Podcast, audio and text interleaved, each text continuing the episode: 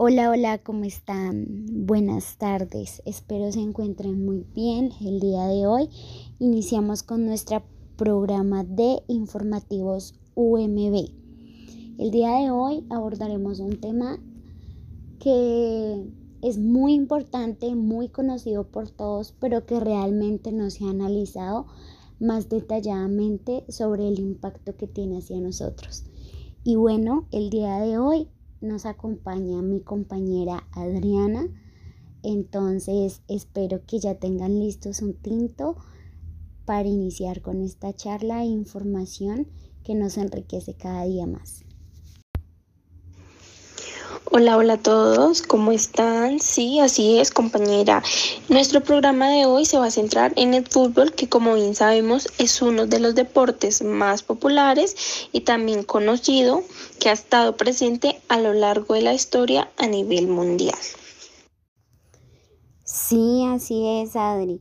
Uno de los principales éxitos de este deporte es la capacidad que tiene en cuanto a su identificación simbólica y la identificación nacional que genera en cada uno de nosotros, ya que las personas en general se identifican con estos tipos de equipos y pues a partir de allí eh, se celebran los triunfos, están presentes en cada partido, eh, se sienten como identificados por el equipo, por tal jugador, eh, se alegran cuando estos jugadores o este equipo gana y asimismo se entristecen o se enfurecen cuando pierden. Entonces, realmente se ve como la identificación tanto simbólica y la identificación nacional que ejerce el fútbol en nosotros como población. No, y es que el fútbol tiene una gran capacidad en la construcción de identidades étnicas, ya que de acuerdo al territorio en donde se origina el equipo de fútbol, las personas pertenecientes de este mismo territorio se identifican con este equipo y a partir de allí su nacionalismo va cogiendo aún más fuerza. Sí, así es. La nacionalidad de todo un país incluso se ve mucho más realista mediante estos equipos. Y pues realmente si tú te pones a ver y si nos ponemos a ver, cada vez que juega la selección Colombia, pues se despierta como la patria en nosotros. Ese día nos ponemos la camisa de colores de la bandera, ponemos la bandera en nuestra casa, en el carro, nos pintamos la cara, eh, inclusive cuando inicia el partido cantamos el himno apoyando a los integrantes o a los jugadores de ese equipo eh, y pues realmente eh, cada vez, o sea, lo podemos evidenciar claramente con el partido o con el equipo que nos identifica a nosotros como país, que es la selección Colombia, cada vez que participan eh, en, una, en un mundial, cada vez que juegan contra sus oponentes, pues realmente como que se paraliza la ciudad eh, y la gente publica memes apoyando a Colombia, cuánto va a marcar el, el marcador y si se hace una falta del otro equipo hacia el equipo que en el cual nosotros nos sentimos identificados, pues para nosotros eso va a ser una ofensa. Es tanta la identificación simbólica y colectiva que se da a partir de este equipo que se ven todos estos tipos de casos. Así es. Es aquí en donde evidenciamos la creación de estas identidades colectivas, entendiéndolas así como los rasgos que comparte un grupo de personas e incluso su contraposición con los otros. Sí, o sea, eso que tú dices es realmente importante, ya que así como nosotros como eh, personas eh, que nos identificamos colectivamente hacia ese equipo y compartimos esta serie de rasgos. Mediante el fútbol también se crea o se origina un antagonismo que se puede clasificar tanto local, eh, regional y pues el más grande que se abarca que es el nacional, em, convirtiendo así al club eh, del equipo como en el principal líder y embajador eh, de nuestros propios sentimientos, de esta identidad que estamos llevando a cabo. Y cuando este, este club o este equipo que en, el cual nosotros nos sentimos identificados se apodera como también de esos sentimientos y esas emociones eh, cuando algo no nos gusta o los sentimientos hacia nuestros o hacia los oponentes del equipo eh, pues realmente no son sentimientos buenos y pues a partir de esto se va a crear una rivalidad deportiva. Es decir, vamos a crear como un conflicto entre nosotros que somos los que apoyamos a nuestro equipo, a nuestra identidad colectiva y entre el equipo oponente que para nosotros pues es otro tipo de identidad que realmente no aceptamos porque estamos en un nacionalismo muy profundo. Compañera, un claro ejemplo de esto que tú mencionas son los conflictos y las riñas presentadas por el equipo de Nacional y Millonarios, en donde vemos que los seguidores de cada equipo crean una gran rivalidad, llevando así a grandes conflictos sociales e incluso al impulso de generar actos vandálicos hasta la muerte de los seguidores del equipo contrario.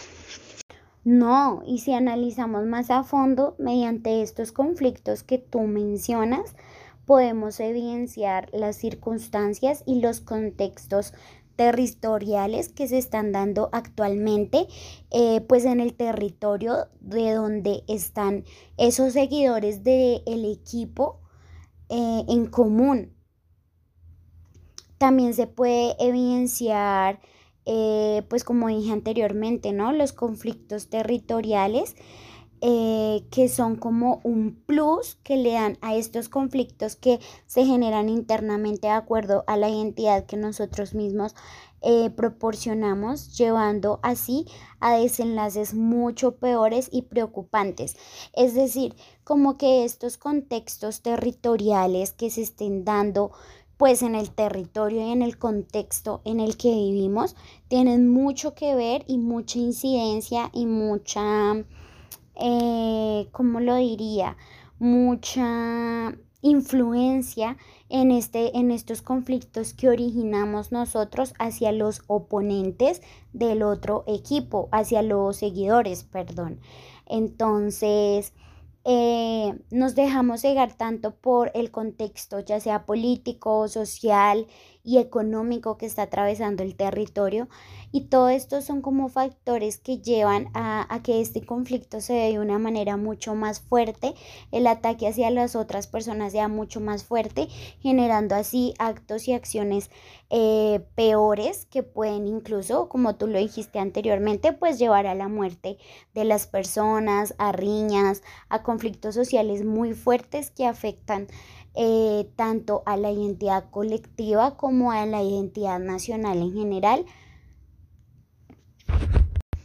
Es que el contexto territorial tiene una gran relevancia, ya que cuando se atraviesa por conflictos sociales, políticos e ideológicos, producen un aumento de estrés y desestabilidad en los seguidores de cada equipo, llevándolos a ocasionar acciones que se vuelven contrapunentes para el desarrollo social de las personas y del equipo. Sí, claro, o sea, es que es tan grande ese antagonismo que se crea como una competición a nivel internacional, como lo decía anteriormente, o sea, un claro ejemplo de eso es el mundial. El mundial en el que participa pues cada equipo que representa a su país, es la identidad colectiva de Brasil, es la identidad colectiva de Colombia, la identidad colectiva de, de Venezuela y así sucesivamente. Entonces, cuando se da eh, este partido entre tal país, entre Colombia y no sé, entre Brasil, pues allí se genera una gran competición a nivel internacional, ya que sí, están jugando eh, pues los jugadores y el equipo en general, pero también eh, los seguidores de cada equipo generan y están interponiendo esa rivalidad, esa rivalidad que lleva como a desmeritar la identidad de la otra persona y pues también nuestra propia identidad.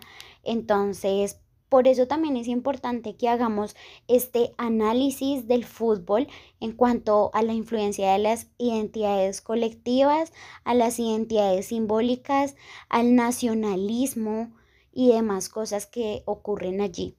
Bueno, por otro lado, evidenciamos que estas identidades colectivas también se evidencian en un jugador en particular, portadores de imaginarios que transmiten mediante su personalidad. Estos imaginarios se dan a partir del puesto en el que juegan y la condición étnica de la edad de cada jugador, ¿no? Como hablamos de que la identidad colectiva se puede dar en representación de todo el equipo, pues la identidad, como tú dices, eh, también se puede dar por un jugador.